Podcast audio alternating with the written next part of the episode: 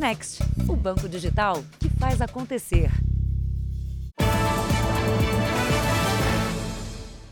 Olá, boa noite. Boa noite. Mães denunciam uma mulher que prometia trabalhos para crianças em emissoras e na publicidade. Elas pagavam o valor de um ensaio fotográfico, mas não tinham retorno. Cada uma perdeu cerca de R$ 1.500 com fotos que seriam usadas para a contratação dos filhos. A casa de alto padrão na zona oeste de São Paulo é um dos endereços onde age a suposta golpista. Geise esteve lá no começo do ano. Queria que o filho fizesse publicidade. E falou que ela era produtora de uma certa emissora. E lá a gente conversando, ela falou que se encantou pelo meu filho, que ele tinha muita desenvoltura. O, o mural dela é todo cheio de famosos, me mostrou o estúdio. A suposta golpista cobrava R$ 1.400 das famílias para fazer um book da criança. A promessa era de que 30 dias depois ela seria contratada por uma emissora de televisão, com cachê de 3 mil reais. Mas uma das ciladas estava no contrato, que não previa nada além das fotos.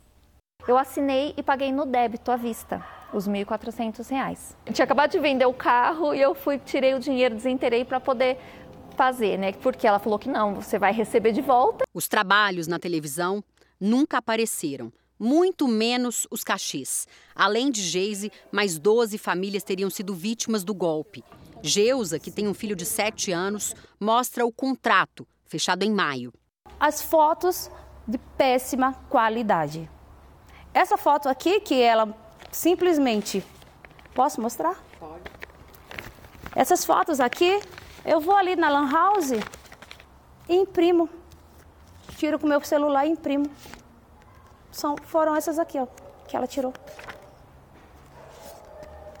Da pior qualidade. Depois de um tempo, a agenciadora não atendia mais Geusa e estaria usando a imagem do filho dela para atrair outras vítimas. Ela está usando o meu filho, pode-se dizer, diariamente. Como? Nos status dela. Ela ela, o vídeo que ela passa para as pessoas, quando ela vai dar os golpes nas pessoas, ela usa o meu filho. A Polícia Civil abriu um inquérito para apurar o crime de estelionato. Já conseguimos identificar a pessoa, estamos trabalhando para verificar a eventual participação de outras pessoas no crime. Por enquanto, as mães lidam com o prejuízo financeiro e o abalo emocional. Eu tirei de onde eu não tenho, porque eu sou pai e sou mãe. Pago aluguel, ela roubou o sonho do meu filho. O que, que você espera agora? Justiça. Porque com certeza eu não serei nem a primeira, nem serei a última mãe a levar esse golpe. Agora, outra notícia de golpe: estelionatários criam esquemas sofisticados de falsos leilões para enganar as vítimas. Na capital paulista, uma mulher perdeu 39 mil reais. Ela acreditava estar arrematando um veículo pela metade do valor de mercado, mas ficou de mãos vazias. Depois de alguns meses sem carro, esta advogada resolveu buscar uma oportunidade de negócio em sites de leilões. Pesquisou bastante e encontrou o que procurava por quase a metade do preço. Fez uma proposta inicial, melhorou a oferta e acabou arrematando o veículo por 39 mil reais. Como é um valor até que expressivo, né? Eu fui até o banco, na boca do caixa e fiz o depósito via TED. Conversas por telefone, troca de e-mails, documentação que parecia confiável para a transação. Mas depois do pagamento, ela foi bloqueada e não conseguiu mais ter acesso a nenhuma informação sobre a entrega. Impotência, é, vulnerabilidade é, e, e ainda mais sabendo que eles continuam fazendo outras vítimas, com certeza. O site da suposta empresa ainda está no ar. Com a nossa equipe, hoje, a advogada conseguiu falar com uma das atendentes. Ela se passou por uma cliente interessada nos veículos, um esquema profissional. Seja bem-vindo à nossa central de atendimento. É muito bom ter você aqui. Como é que funciona? Certo. O primeiro passo é a senhora se cadastrar em nosso site e enviar a documentação. Mas bastou falar sobre a entrega do carro já pago para perder o contato. Eu arrematei o veículo e eu estou aguardando já faz algum tempo. Tá, só um minutinho. O caso foi denunciado à polícia. Só nos últimos três anos, a Associação de Leiloeiros Oficiais do Estado de São Paulo identificou pelo menos 2 mil sites falsos como esse, que já fizeram centenas de vítimas. Alguns continuam no ar e outros simplesmente mudam de cara, trocam de nome.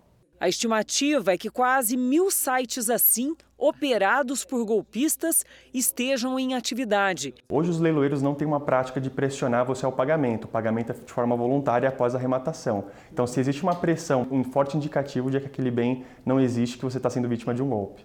Esse outro especialista mostra como os criminosos pensam em cada detalhe, inclusive se apropriando de logos oficiais. Os golpistas eles colocam isso com a, a intenção de atribuir autoridade para o site, mas isso não garante, porque qualquer um pode colocar essa imagem em qualquer site. A maioria dos leilões ele vai com um desconto de até 50%. Quando a gente vê um desconto muito maior, geralmente tem uma chance grande de ser golpe. E agora uma dica para checar se o leilão é real. Pesquise o nome do leiloeiro e o número de inscrição dele na junta comercial do seu estado. Veja agora outros destaques do dia.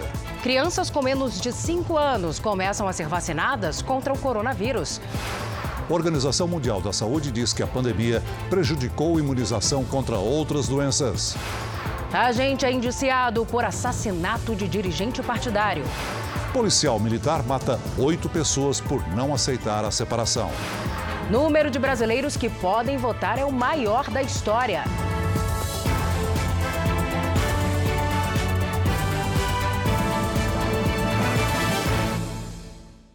Oferecimento: Bradesco. Entre nós, você vem primeiro.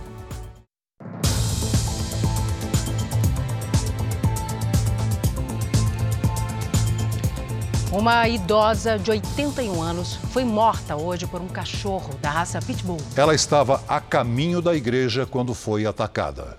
Esses são os últimos momentos de vida da idosa vítima do ataque. Ela caminha tranquilamente numa rua de Nilópolis, na Baixada Fluminense, quando de repente vem o primeiro cachorro. Logo em seguida, aparece o pitbull. A dona Joselina Dionísio tinha 81 anos. Estava indo para a igreja quando sofreu o ataque às 7 horas da manhã. Os filhos mal conseguem acreditar no que aconteceu. Minha mãe é uma pessoa maravilhosa, pessoa guerreira. E o dono do cachorro que não prende o cachorro? O cachorro da raça Pitbull tem 3 anos Vive no terraço desta casa, mas segundo os donos, conseguiu escapar pelo portão. Nunca se soltou, nunca desceu o terceiro andar. São três portões para chegar na rua. Eu não entendo. Eu não entendo. É a mesma coisa se eu tivesse perdido minha mãe. A Polícia Civil abriu um inquérito para investigar o ataque. O dono do cachorro já prestou depoimento aqui na delegacia, mas vai ser indiciado pelo crime de homicídio culposo, quando não há intenção de matar de certa forma, ele agiu com imprudência e não deixar o cachorro ou deixar o portão aberto, alguém deixar o portão aberto, e quem responde é o dono do cachorro. Ataques de cães da raça Pitbull no Rio de Janeiro têm aumentado. Na região metropolitana, foram nove só no último mês. Sete das vítimas eram crianças. Foi assim com o Nicolas, de 10 anos, mordido enquanto brincava na rua no fim do mês passado. O irmão mais velho até tentou protegê-lo, mas o cachorro só para depois da chegada de um vizinho. A criança perdeu parte da panturrilha, passou por uma cirurgia e se recupera em casa. A demolição do prédio que pegou fogo na região da 25 de março, em São Paulo, vai começar amanhã pela manhã e será feita primeiro nos andares superiores. Comerciantes que têm mercadoria guardada no prédio fizeram hoje um protesto. Eles querem autorização para retirar o material que não foi queimado antes da demolição.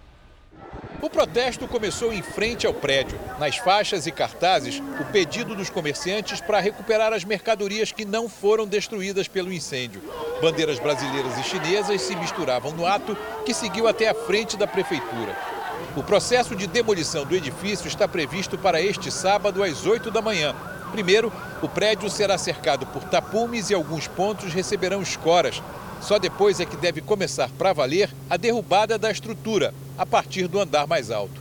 Vai iniciar por uma demolição parcial, que vai ser, são 10 andares do 10 até o sétimo, e aí durante esse processo a empresa e os técnicos da prefeitura irão fazendo é, os testes ali, que vai ser necessário demolir tudo ou não. Este engenheiro diz que esse tipo de demolição é cara, demorada e perigosa para quem trabalha nela. Por isso, segundo ele, o processo deve ser cirúrgico. Em lugar de demolir, é feita uma cirurgia, é feita uma, uma um, um, corte eh, localizado que consome muito menos energia, gera muito menos poeira e gera pedaços de concreto ou de alvenaria eh, de uma dimensão maior que faz com que o processo acabe sendo agilizado. No meio da tarde, os bombeiros ligaram as mangueiras e entraram mais uma vez no prédio. Enquanto eles estavam lá dentro, era possível ver fumaça preta saindo de alguns andares. Os bombeiros vieram fazer uma vistoria porque havia muita fumaça e eles receberam chamados de várias pessoas informando que talvez o fogo tivesse recomeçado. Mas depois de percorrer os 10 andares, eles confirmaram que não há novos focos de incêndio, apenas alguns lugares onde havia brasas que foram controladas com água. Uma nova vistoria está prevista para amanhã, antes do início dos trabalhos. A partir das 8 da manhã, avaliação de como vai ser feita essa demolição e com segurança. E em Goiânia, a polícia prendeu um suspeito de começar o incêndio que interditou um dos principais viadutos da cidade. As chamas podem ter comprometido a estrutura do elevado. Imagens de circuito de segurança mostram o início do incêndio. As chamas começaram pequenas e logo ficaram maiores. Em poucos minutos, o fogo tomou conta de tudo. Tá feio, filho. Olha o barulhão. Ó. Ixi.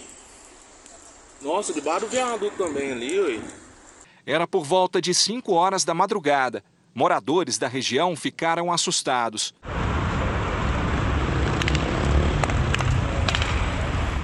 O viaduto faz parte do complexo viário que fica no cruzamento de duas das avenidas mais importantes de Goiânia. Os bombeiros conseguiram apagar logo as chamas, mas o estrago já estava feito. Verificamos que houve prejuízo na estrutura, principalmente da ponte né, sobre a S1 e por isso foi necessária a interdição. O incêndio está sendo investigado pela Polícia Civil. Uma das hipóteses é que a origem tenha sido criminosa. Testemunhas disseram que viram um homem com uma garrafa de álcool circulando na região, pouco antes das chamas começarem. Hoje à tarde, um homem suspeito de ser um incendiário foi detido e levado para a delegacia. As placas de metal que revestiam o viaduto ficaram completamente derretidas. O trânsito foi interditado por tempo indeterminado. Juntamente com um técnico do CREA, especialista em estrutura de concreto armado, nós vamos analisar a estrutura da, do viaduto e assim verificar se houve dano ou não. E uma carreta explodiu depois de bater de frente com um caminhão numa rodovia em Betim, região metropolitana de Belo Horizonte. Os dois motoristas morreram. A carreta transportava álcool anidro, que é um material altamente inflamável. Com o impacto, os dois veículos pegaram fogo e as chamas se espalharam rapidamente. A rodovia ficou interditada nos dois sentidos e só foi liberada no final da tarde. O Rio de Janeiro é a primeira capital do país a vacinar crianças de 3 e 4 anos de idade contra a Covid-19. A imunização feita com a vacina Coronavac foi autorizada pela Anvisa nesta semana. Um colo de mãe para dar mais confiança, um pouco de atenção das enfermeiras e Clarice já estava pronta para a vacina. A menina que é de São Paulo e está de férias no Rio de Janeiro foi a primeira criança com 4 anos de idade a ser vacinada contra a Covid-19 no país. Era um dia importante que a gente estava esperando muito. Perdi minha mãe de Covid, então, assim, antes da vacina. E sinto muito pelas pessoas que não tiveram oportunidade. Essa semana, a Agência Nacional de Vigilância Sanitária autorizou o uso emergencial da Coronavac em crianças de 3 e 4 anos de idade. O Ministério da Saúde informou que ainda vai avaliar o uso e que todo o estoque da Coronavac já foi distribuído. Outras capitais do país não anunciaram a vacinação das crianças dessa nova faixa etária. A Prefeitura do Rio de Janeiro se antecipou ao aval do Ministério da Saúde. A cidade tem cerca de 170 mil crianças entre 3 e 4 anos. O estoque da vacina disponível atende a metade dessa população. O intervalo entre as doses será de 28 dias. Por isso, para garantir esse novo calendário, a Superintendência de Vigilância em Saúde vai precisar de uma nova remessa do imunizante. A gente já fez um ofício ao Ministério solicitando é, o quantitativo de 200 mil doses de Coronavac para que a gente possa dar continuidade não só à vacinação de primeira dose nessas crianças, mas também já nos preparando para a dose de reforço. Há nove meses, a produção da Coronavac foi suspensa temporariamente pelo Instituto Butantan, mas a instituição informou que, ao receber novas encomendas, o retorno da fabricação será imediato. A gente sabe que, apesar das crianças, a maioria, apresentar quadro leve, a gente ainda tem registro de óbitos em crianças por Covid. A forma como que ela é produzida é segura e é eficaz nesse, nessa faixa etária. O Ministério da Saúde confirmou agora há pouco que as crianças de 3 a 5 anos podem ser vacinadas e uma nota será publicada na semana que vem. O podcast JR 15 Minutos de hoje fala sobre essa vacinação emergencial. Você pode ouvir no r7.com, Play Plus e nos aplicativos de podcast. E uma pesquisa da ONU e da Organização Mundial de Saúde aponta que a pandemia causou a maior queda de cobertura vacinal em crianças nos últimos 30 anos. O alerta soa não só como uma preocupação, mas deixa uma pergunta no ar. Como um mundo atingido por uma única doença, no caso a Covid, se descuida das outras? À medida que as vacinas eliminam as doenças, as pessoas não têm mais esta percepção de risco, não se sente mais ameaçada. E o próprio profissional da saúde, muitas vezes, recomenda de maneira menos enfática, cobra menos da família a carteira de vacinação em dia. Dados da Organização Mundial da Saúde mostram que as taxas de vacinação para doenças como difteria, tétano e coqueluche, até então sob controle, agora voltam a oferecer riscos. Hoje estamos perto dos 70% das crianças somente vacinadas. O que quer dizer que 3 em 10 crianças não foram vacinadas, não receberam nenhuma dose dessa vacina ainda. Isso representa em torno de 700 mil crianças é a menor cobertura vacinal dos últimos 30 anos. Então, o Brasil ele está entre os top 10 países com o maior número de crianças que não receberam nenhuma dose de vacina. É, isso é gravíssimo, né? A estimativa da OMS é que, neste momento, 25 milhões de crianças em diversos países não tenham recebido as três doses necessárias dessas vacinas. Com isso, sistemas de saúde tendem a ficar ainda mais sobrecarregados e novos surtos podem ocorrer. É o caso do sarampo da rubéola e da paralisia infantil. E principalmente o maior risco que nós corremos é a paralisia infantil. Por incrível que pareça, uma doença em vias de erradicação, corre o risco de ser reintroduzida nas Américas e o Brasil está numa das piores taxas de cobertura, ou seja, o maior risco na América Latina Veja a seguir: eleições no Brasil terão o maior número de aptos a votar na história. E veja também: imagens mostram que funcionária teria ajudado em assalto a uma mansão em São Paulo.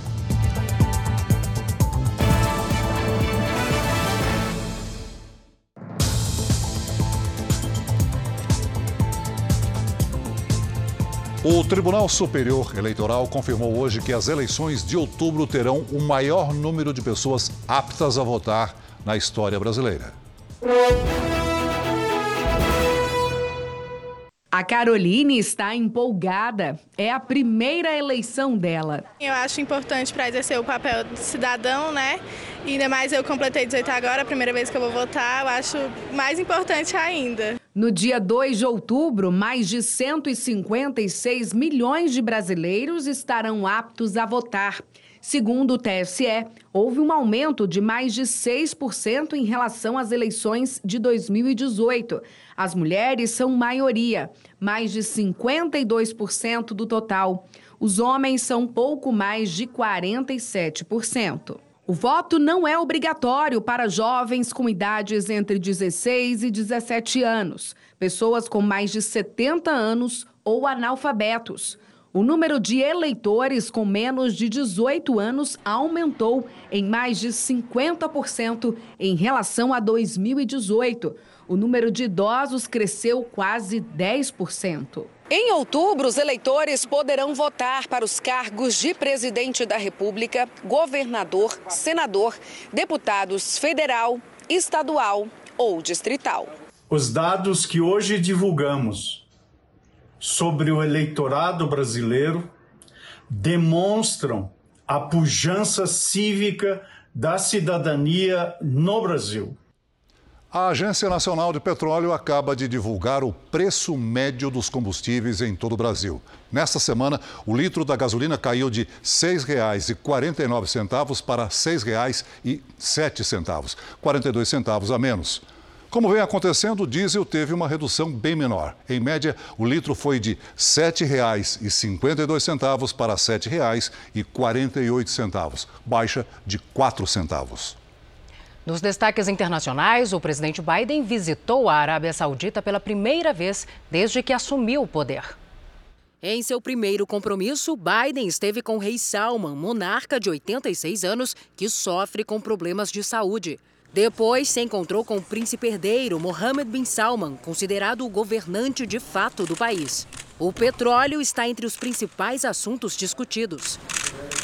A reunião com Bin Salman gerou críticas porque o príncipe foi considerado pela inteligência americana um dos mentores do assassinato do jornalista saudita baseado nos Estados Unidos, Jamal Khashoggi. O príncipe nega o crime e o Ministério Público do país árabe culpou agentes sauditas pela morte. Mais cedo, Biden também se encontrou com o presidente da Palestina, na cidade de Belém, na Cisjordânia. O americano também já passou por Israel durante a visita que faz ao Oriente Médio. Veja a seguir: policial militar mata oito pessoas no Paraná, seis da própria família. E uma reportagem especial sobre o desfecho de um assalto milionário em São Paulo.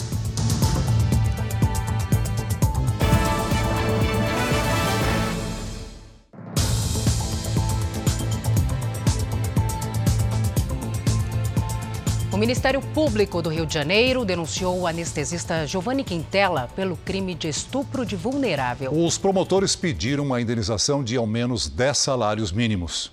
As denúncias não param de chegar.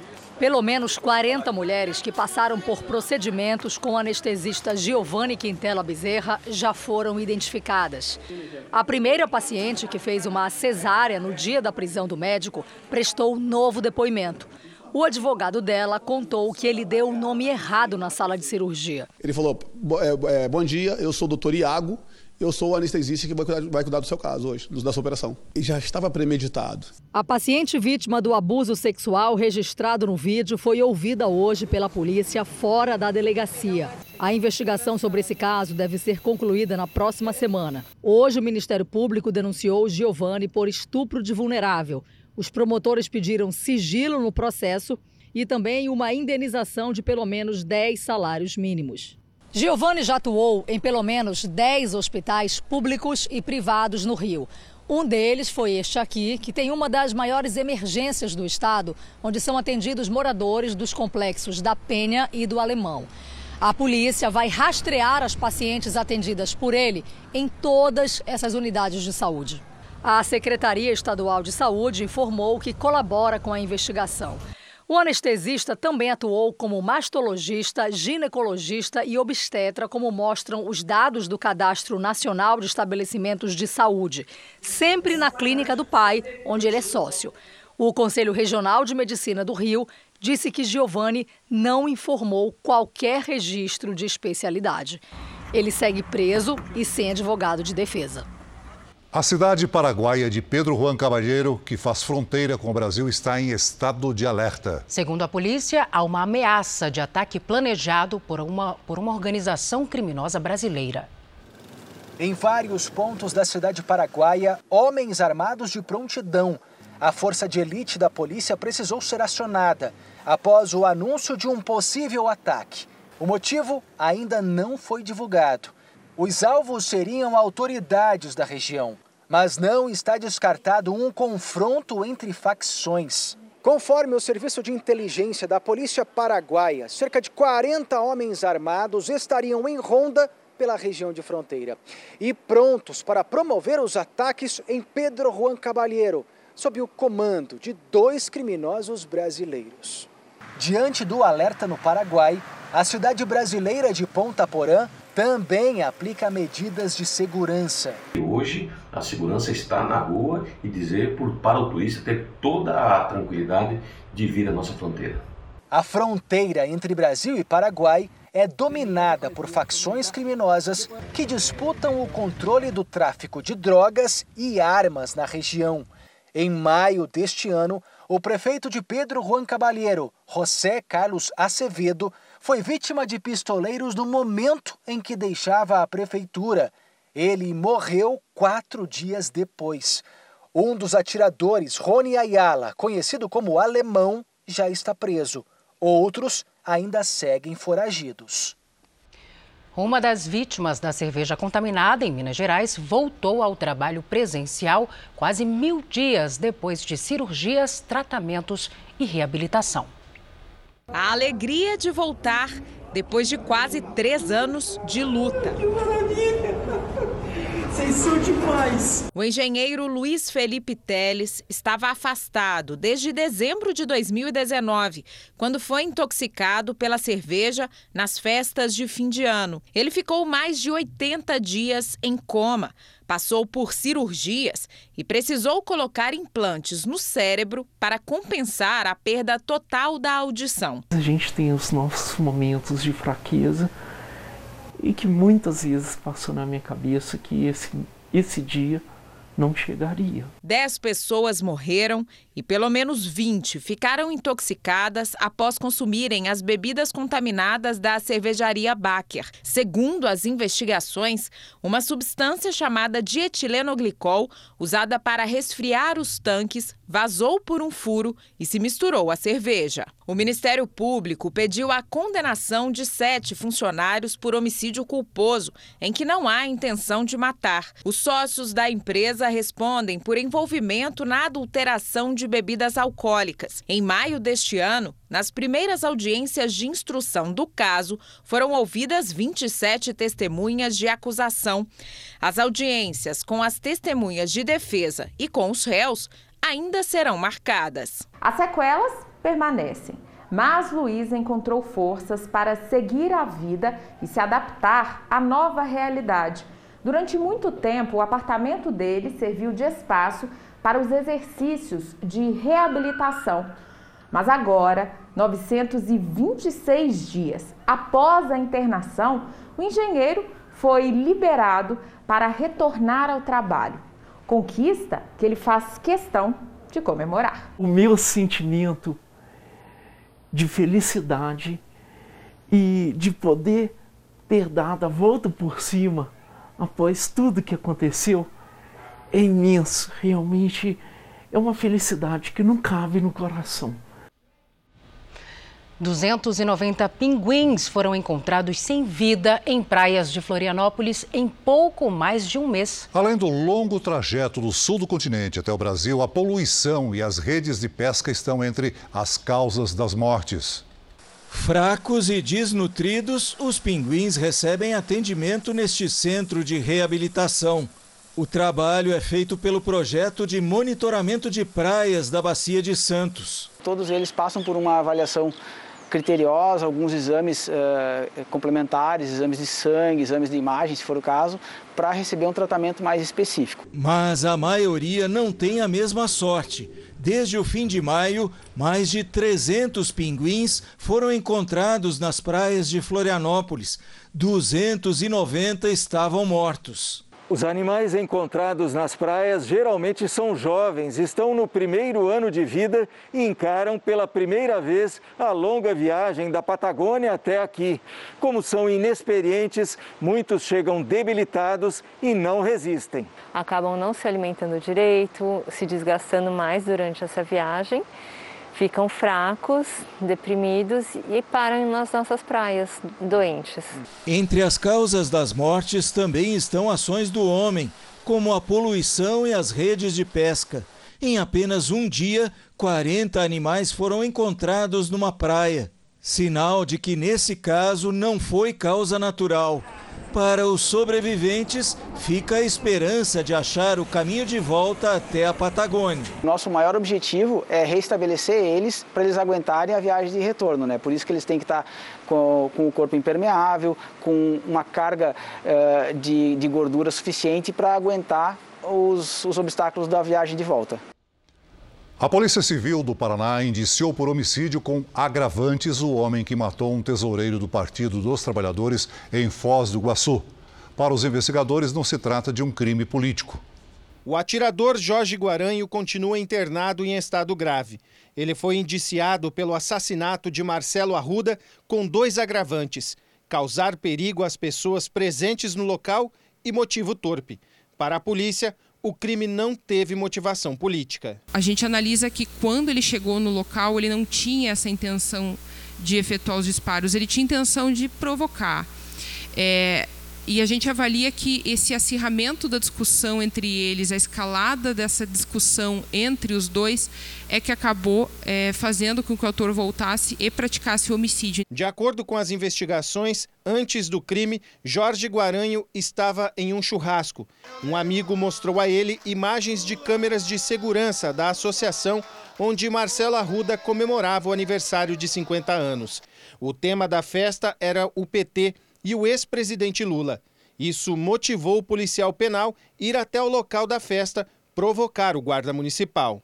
Jorge discutiu com Marcelo, saiu e voltou armado. Ele disparou contra o tesoureiro, que revidou.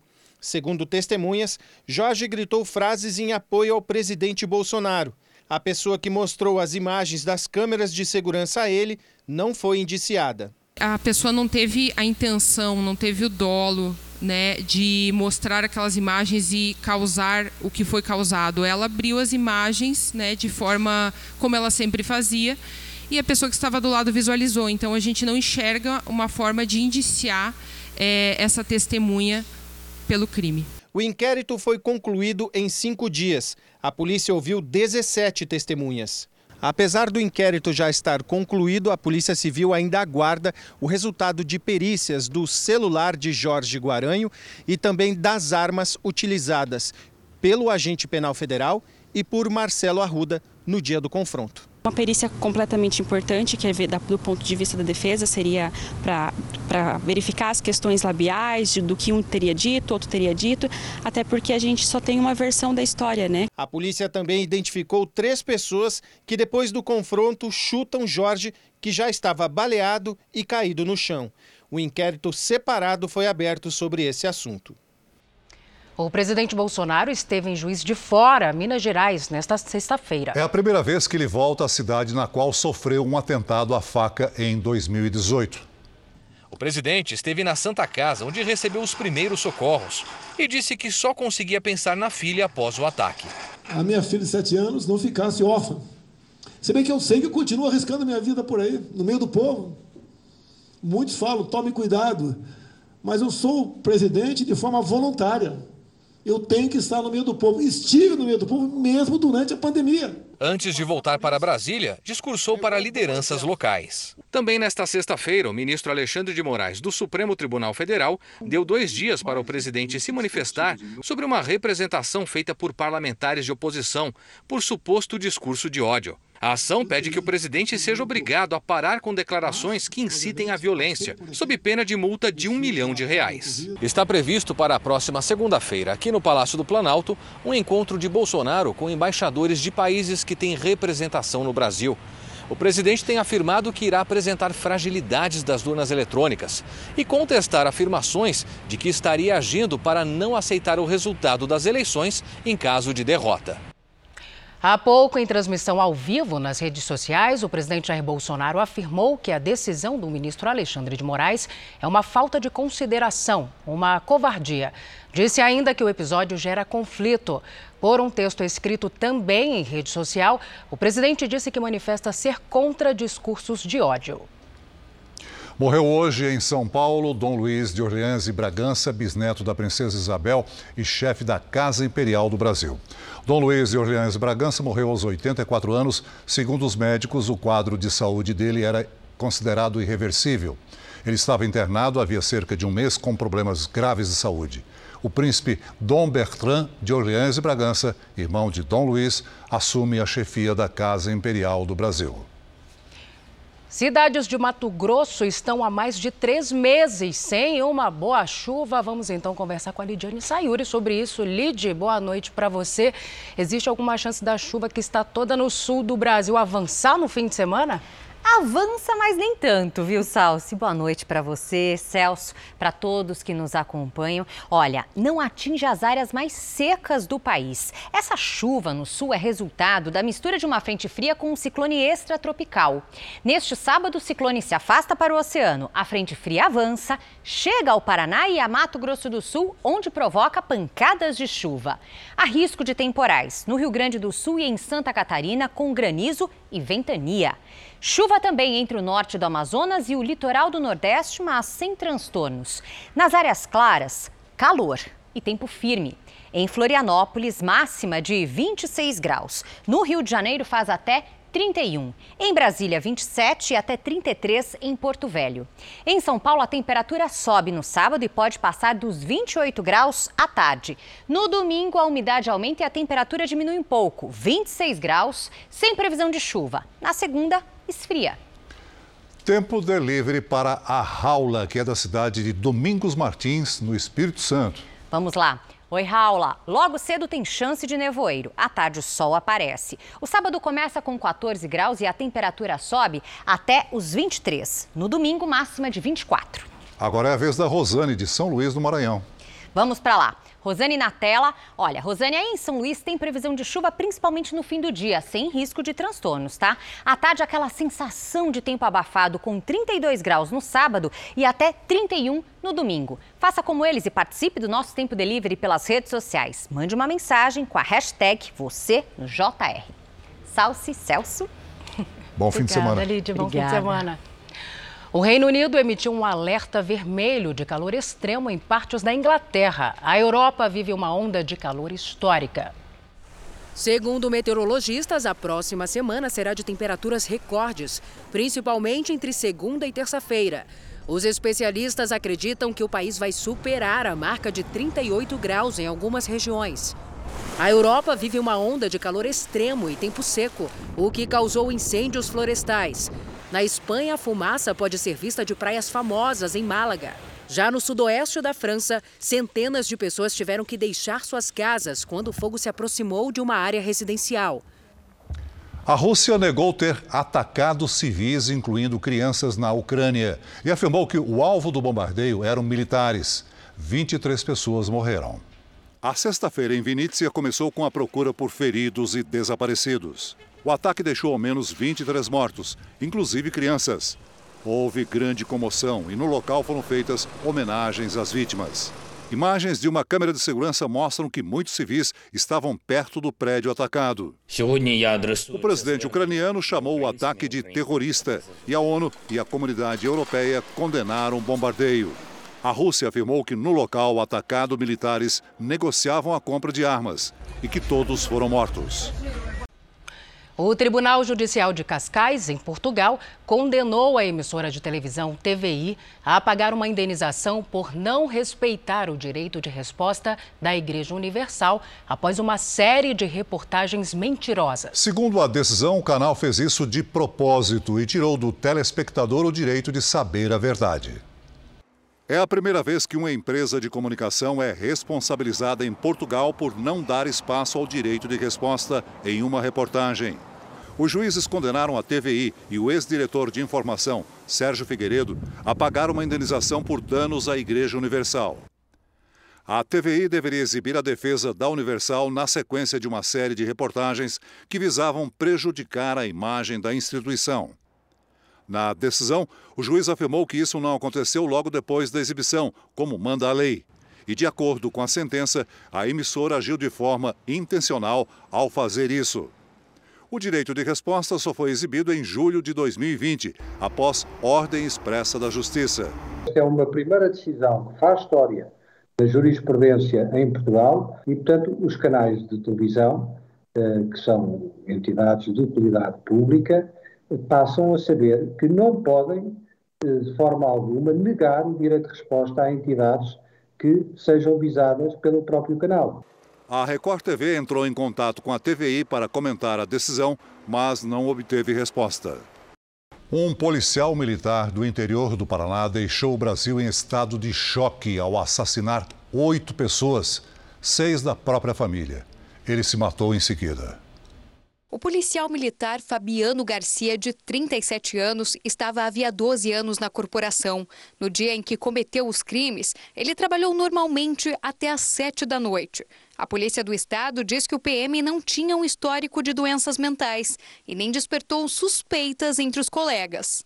Causou estranheza, surpresa e decepção para todos nós aí essa, essa situação. Após o expediente, ele foi para o local onde morava e começou a cometer os crimes. O PM morava nessa casa no centro de Toledo com a esposa e os filhos. Nesse endereço, ele deixou duas das vítimas, a mulher e a filha do primeiro casamento, uma menina de apenas 12 anos. Na sequência, ainda em Toledo, Fabiano matou a mãe e o irmão.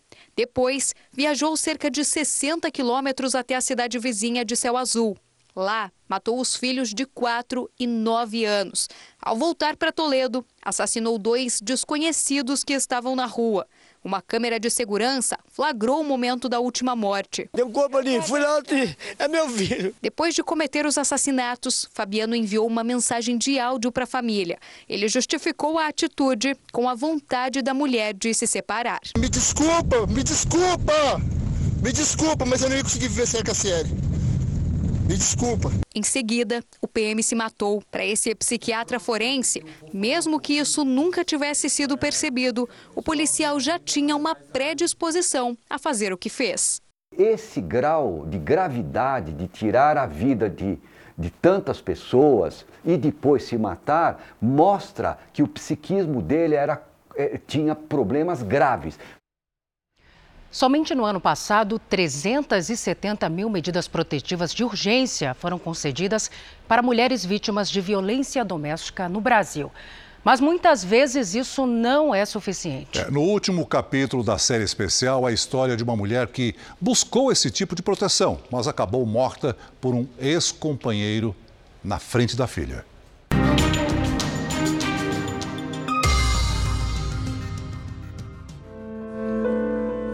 Um recomeço lento, doloroso. A cada dia, a jovem de 15 anos busca forças para seguir em frente sem a mãe, morta na frente dela no início deste ano. De noite eu não consigo me conter. É acordar de manhã e sair é difícil, né? Ana Paula Machado Cruz tinha 35 anos quando foi atacada a golpes de faca pelo ex-companheiro Vanderli Paulo Brau da Silva, de 21 anos, de quem estava separada havia mais de um ano. A filha conta que um dia antes do crime, Ana Paula postou esta foto ao lado do novo namorado nas redes sociais. Vanderli não gostou e foi tirar satisfações. E ela falava, tá, vai embora, Vanderlei, tem medida protetiva contra, contra ti e é pra te ir embora. Aí nisso ele pegou e puxou a faca da cintura e foi correndo ao pescoço dela e não deu tempo de nada. A menina ainda tentou ajudar a mãe e acabou ferida no braço e peito. Se o seu namorado não tivesse lá, ele teria te matado também? Sim, porque querendo ou não, a gente era indefesa contra ele, né? Ana Paula chegou a ser levada a um hospital, mas não resistiu aos ferimentos. A doutora veio falar com a gente, perguntou se que era pra gente se despedir dela, porque ela estava realmente indo. Eu sabia que ela estava respirando ali, escutando, mas eu só conseguia chorar longe dela, não conseguia chegar perto dela.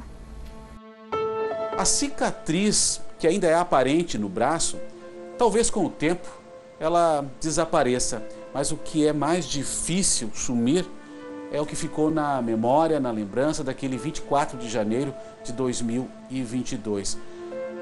Essas lembranças ainda são recentes, mas como é que você consegue lidar com tudo isso? Hein? Toda vez que eu deito para dormir de noite, querendo ou não, eu tento pensar em outra coisa e passa sempre a mesma cena na cabeça. A Valéria e a filha dela, a Daniela, se tornaram um alicerce para a adolescente após a perda da mãe. Ela estava com ele há algum tempinho já, com esse novo namorado dela. Só que ela não assumia com medo do, do Vanderly fazer alguma coisa para ela ou, na verdade, pro, pro próprio namorado dela, né? Valéria e Ana Paula eram amigas havia mais de 10 anos e acompanhou preocupada a perseguição que ela sofria do ex-companheiro. Na verdade, ele seguia ela e andava na volta da casa dela. Daí foi quando estava demais, ela foi e registrou a Maria da Penha. Ele já chegou, ele chegou a ter agredido ela antes, outras já vezes? Tinha, ele já tinha agredido ela, sim. Tinha... Eles brigavam, na verdade, né? O mapa do feminicídio feito pela Polícia Civil do Rio Grande do Sul traz dados preocupantes. No ano passado, foram 96 mulheres assassinadas por contexto de gênero. 63 delas eram mães. Um crime que deixou 130 crianças e adolescentes órfãos no estado. É importante que a mulher peça ajuda e que a sociedade como um todo também assuma o seu papel e a sua responsabilidade de fazer denúncias. Existem canais de denúncia anônima, familiares podem trazer essa informação para a Polícia Civil, nós podemos fazer essa atuação já no início da violência, porque o feminicídio nunca é o primeiro ato de violência, ao contrário. O feminicídio é um crime que é o final de uma cadeia, de um ciclo que vem muitas vezes de anos, né? Vanderly está preso preventivamente e aguarda julgamento. Depois da morte da mãe, a adolescente foi viver com o pai. Tá me surpreendendo até demais, tá sendo uma menina guerreira, por mais que, que a situação que ela esteja vivendo, que recentemente, né, mas está sendo muito. Eu estou tendo um orgulho dela muito grande dela ser essa, essa menina que ela é. Que eu tiver meu alcance, eu vou poder ajudar ela. Ela sabe que eu sou um bom pai para ela. Um sonho da Ana e da filha dela aconteceu cinco meses após o crime. Apesar da dor, o aniversário de 15 anos da menina aconteceu e essa foi uma data planejada nos mínimos detalhes pelas duas. Apesar do sofrimento, teve momentos alegres e tristes e a comemoração se transformou numa grande homenagem a quem não pôde estar aqui. Perdi minha rainha, mas sei que Deus nos dará força e vamos conseguir passar por isso e creio que ela partiu em paz, pois me deixou em boas mãos. O vestido foi confeccionado como a mãe sonhava. Todo momento ali, na, na hora da valsa, na hora do vídeo, assim, eu senti como se ela estivesse ali. Eu sei que para onde eu for, ela vai estar sempre comigo.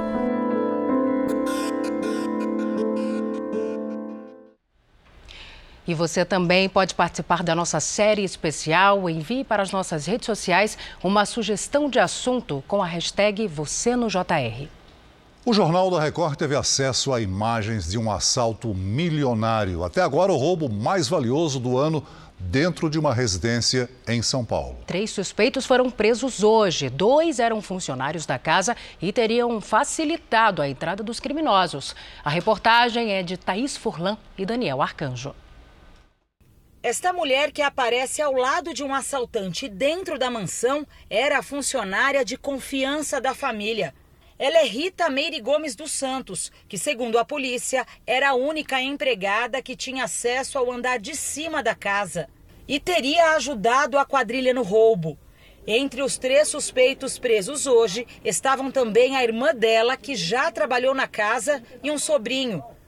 O roubo milionário foi em abril em poucos minutos, os assaltantes levaram milhões de reais em peças que estavam havia várias gerações com uma das famílias mais tradicionais de São Paulo. Só este anel é avaliado em 4 milhões de reais. As câmeras registraram a chegada dos assaltantes, todos disfarçados de policiais. Do lado de dentro, para a surpresa da quadrilha, o crime também foi gravado. Sons e imagens que ajudaram a polícia a esclarecer o mega assalto. Você vê que eles são mais arredios com os outros funcionários e com ela não. Ela tem justamente esse trânsito fácil com eles, eles já colocam ela para conversar, já escolhem ela para cima. Então você vê que tem um, um tratamento bem diferente entre os dois, que foi outro ponto que nos chamou a atenção na investigação em si. Minutos antes da chegada da quadrilha, Rita aparenta estar ansiosa. Ela vai para lá e para cá a todo momento. Logo é chamada por uma outra funcionária que não aparece nas imagens. Desce você, Anitta, aqui, por favor. As duas pra Tá chamando aqui o policial. As câmeras não mostram, mas é nesse momento que um assaltante se identifica como policial civil. Agora, por favor. Bom dia, tudo bem? Tudo bem? Só fazer umas perguntas para vocês, tá bom? Tudo bem. Por favor. Depois, o suspeito aparece já no andar de cima, ao lado de Rita. Eles seguem direto para o quarto do fundo. Ela aparenta tranquilidade. O homem, com um distintivo da polícia, vai até o corredor e grita: Aí! Sobe alguém aqui! Pega as ferramentas! Outro assaltante aparece pela primeira vez na gravação. Ele usa máscara. Você tá onde? Aqui, ó. Aonde? Aqui. Aonde? Aqui, ó.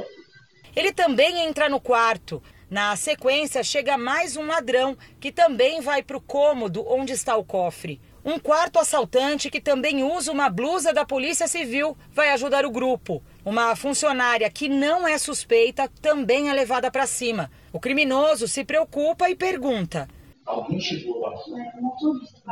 Aqui? Pelo barulho, é possível perceber que eles começam a arrombar o cofre. Dentro dele estava a chave deste outro cofre, onde ficavam guardadas as joias da família.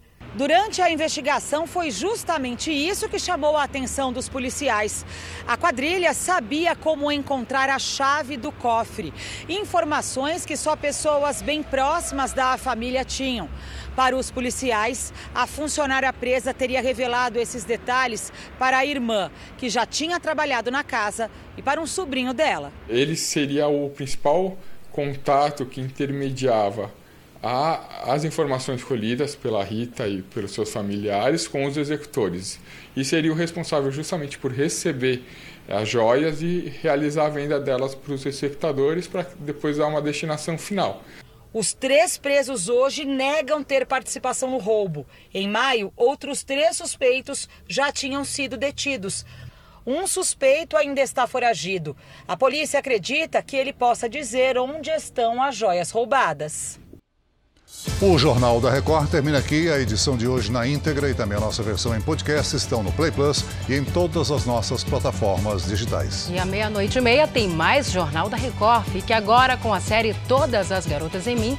E logo em seguida você assiste Amor Sem Igual. Boa noite para você. Ótimo fim de semana. Cuide-se. Boa noite.